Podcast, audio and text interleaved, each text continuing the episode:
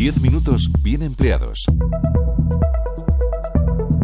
Cuesta creerlo, pero hasta hace muy poco había trabajadoras que no existían para la prevención de riesgos laborales. Es la realidad más cruel que está ocurriendo ahora, cuando hay compañeras que están con una hernia discales, que están eh, con las lumbares hechas polvo, los tendones rotos, el manguito roto, el túnel carpiano, las tendinitis, todas las rodillas hechas polvo cuando tú vas al médico te ponen como una enfermedad común. Y no son precisamente cuatro gatos. Que la EPA habla de 489.000 trabajadoras, la EPA. Realizan tareas que suponen un desgaste continuo. Entonces hay situaciones de, de trabajadoras que inclusive tienen que dormir al lado del empleador para levantarse de madrugada a cuidarle entonces, de día trabaja y de noche también, y no hay un descanso efectivo de la persona que cuida a mi persona dependiente. Por ello, el Ministerio de Trabajo ultima una norma que obliga a los empleadores a evaluar los riesgos laborales que hay en su propio hogar y a prevenirlos.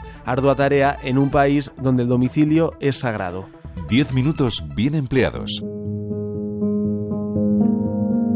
La Organización Mundial de la Salud dice que el 80% de los accidentes se producen dentro del hogar. En los hogares tú tienes un montón de, de riesgos de, quemarte eh, cuando estás planchando, cuando estás cocinando, de caerte de una escalera, de caerte limpiando unos cristales, de hacerte daño en la espalda cuando estás haciendo una cama o levantando a una persona. Y ese es el centro del trabajo doméstico donde todo y todos requieren atención, a veces a costa de alguien. No sabemos qué preguntas van a hacer, cómo van a autoevaluar el, la casa, porque yo he trabajado de interna y he vivido en un sótano sin ventana al lado de la, despensa y del lugar de, la, de donde tenía que planchar. Atención que puede llegar a ser de 24 horas por 7 días. Yo eh, interna, tenemos que estar 24 horas del día y solo el mínimo mínimo.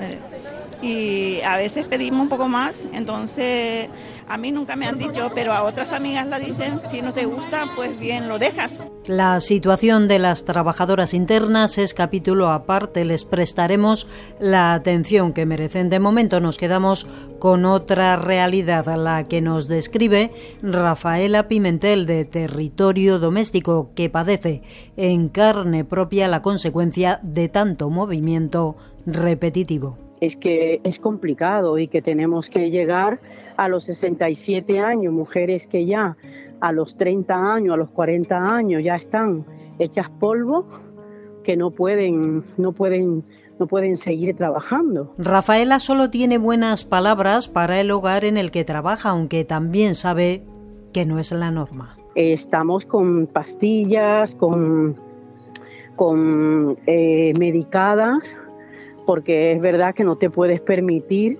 eh, las bajas laborales con este tipo de enfermedades porque claro, se te queda nada. Y quedarse en casa, admite, para muchas compañeras no es una opción. Hay compañeras que dicen, ¿cómo, cómo digo que no voy a trabajar en estas condiciones?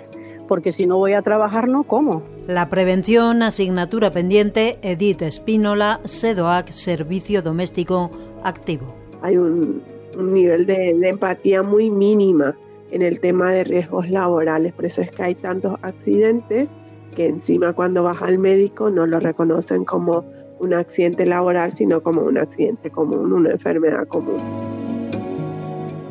10 minutos bien empleados. Una de las claves y condena histórica de este sector está en la cantidad de empleo sumergido que existe.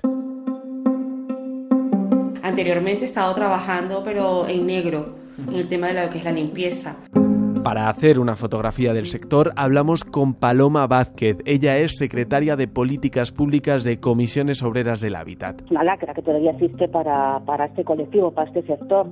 Nosotros, bueno, según estos datos, habría cerca de 116.000 trabajadoras en trabajo sumergido.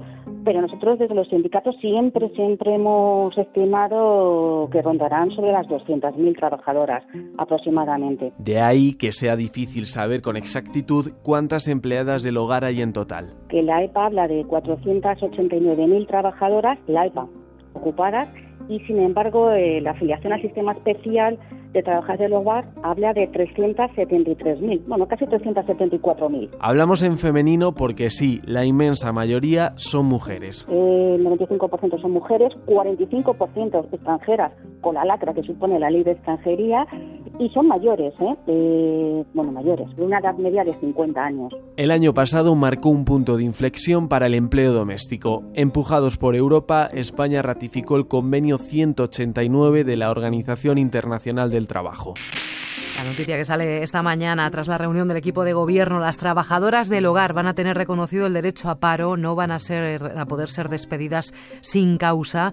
Son el 6 de septiembre de 2022, España reconoció el derecho a paro de las empleadas domésticas. Además, se incluyó a este colectivo en la Ley de Prevención de Riesgos Laborales, un trabajo muy físico en el que hasta entonces los riesgos y enfermedades laborales eran anecdóticos e incluso invisibles de cara a la estadística, según los últimos datos disponibles en todo el año 2021 solo se reconocieron 53 enfermedades profesionales en un sector en el que, recordemos, trabajan casi medio millón de personas. Con todo este tema, insisto, de llevar a cabo la, la equiparación de las trabajadoras del hogar a la ley de prevención de riesgos laborales, esperemos, esperemos que afloren más cuestiones y que se cree una comisión como se ponía en el propio Real Decreto del 2022, una comisión para analizar cuáles son las enfermedades profesionales vinculadas a las trabajadoras del hogar. De ahí que ahora el Ministerio de Trabajo esté ultimando una normativa que obliga a los empleadores a hacer una autoevaluación de los riesgos laborales. Así lo este explicó Yolanda la Díaz. Autoevaluación de los riesgos laborales ad hoc a esa trabajadora, eh, qué dolencias tiene, qué, con qué eh, facilidades trabaja en el hogar, en fin, una serie de, de cuestiones y ahí operaría incluso la inspección de trabajo sin necesidad, como ya hace en muchísimos casos, de desplazarse eh, al propio domicilio. Eso sí, la manera de hacerlo, a través de esta autoevaluación, no convence a todos. Para empezar, no convence a una parte del colectivo. Edith Espínola, portavoz de SEDOAC, Servicio Doméstico Activo. Yo preferiría decir que lo vamos a hacer las trabajadoras del hogar, que pues, nosotras podríamos y deberíamos también poder autoevaluar el lugar donde vamos a trabajar, porque en realidad la persona que trabaja en el régimen de interna vive en esa casa. Están de acuerdo con el fondo, pero reclaman participar en la planificación, porque en el trabajo doméstico nos dice solo se mira en una dirección. En el empleo del hogar siempre la mirada es hacia abajo cuando se mira a la trabajadora, no hay así un nivel de igualdad.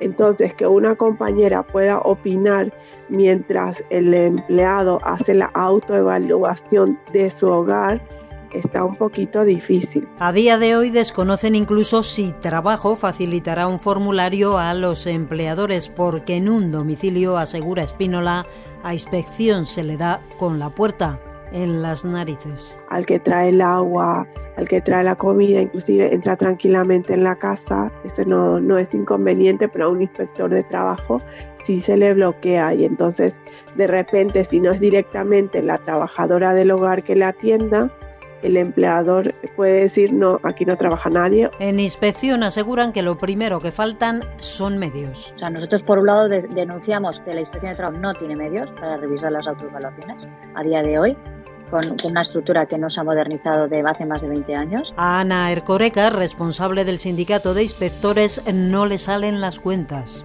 Si tocamos a un inspector o subinspector por cada 1.500 centros de trabajo, ¿cuántos empleados de hogar nos tocan? Y además piensa qué trabajo debe poner de su parte. Que ahí el Ministerio debería ayudar y debería hacer ya una evaluación de riesgos para que las, las empleadoras se las pudieran descargar de la propia página web. Porque hay hogares, dice Ercoreca, donde no se pueden asumir más gastos. Eh, no todo el mundo tiene la formación. Y entonces, ¿qué va a pasar? ¿Que van a tener que contratar un servicio de prevención? ¿Hacer eso? Pues va a suponer un coste. Y un empleador, añade, no es equiparable a una empresa. Si están con ancianos, ahí hay manipulación manual de cargas. Un anciano pesa mucho. Lo tienen que manipular, lo tienen que subir. O sea, son, hay posibilidades de riesgo, sí, sí que lo es. Lo que pasa que, claro, eh, ahí el empleador no, no se le puede exigir la misma, la misma formación una empresa privada. Es que no es una empresa privada.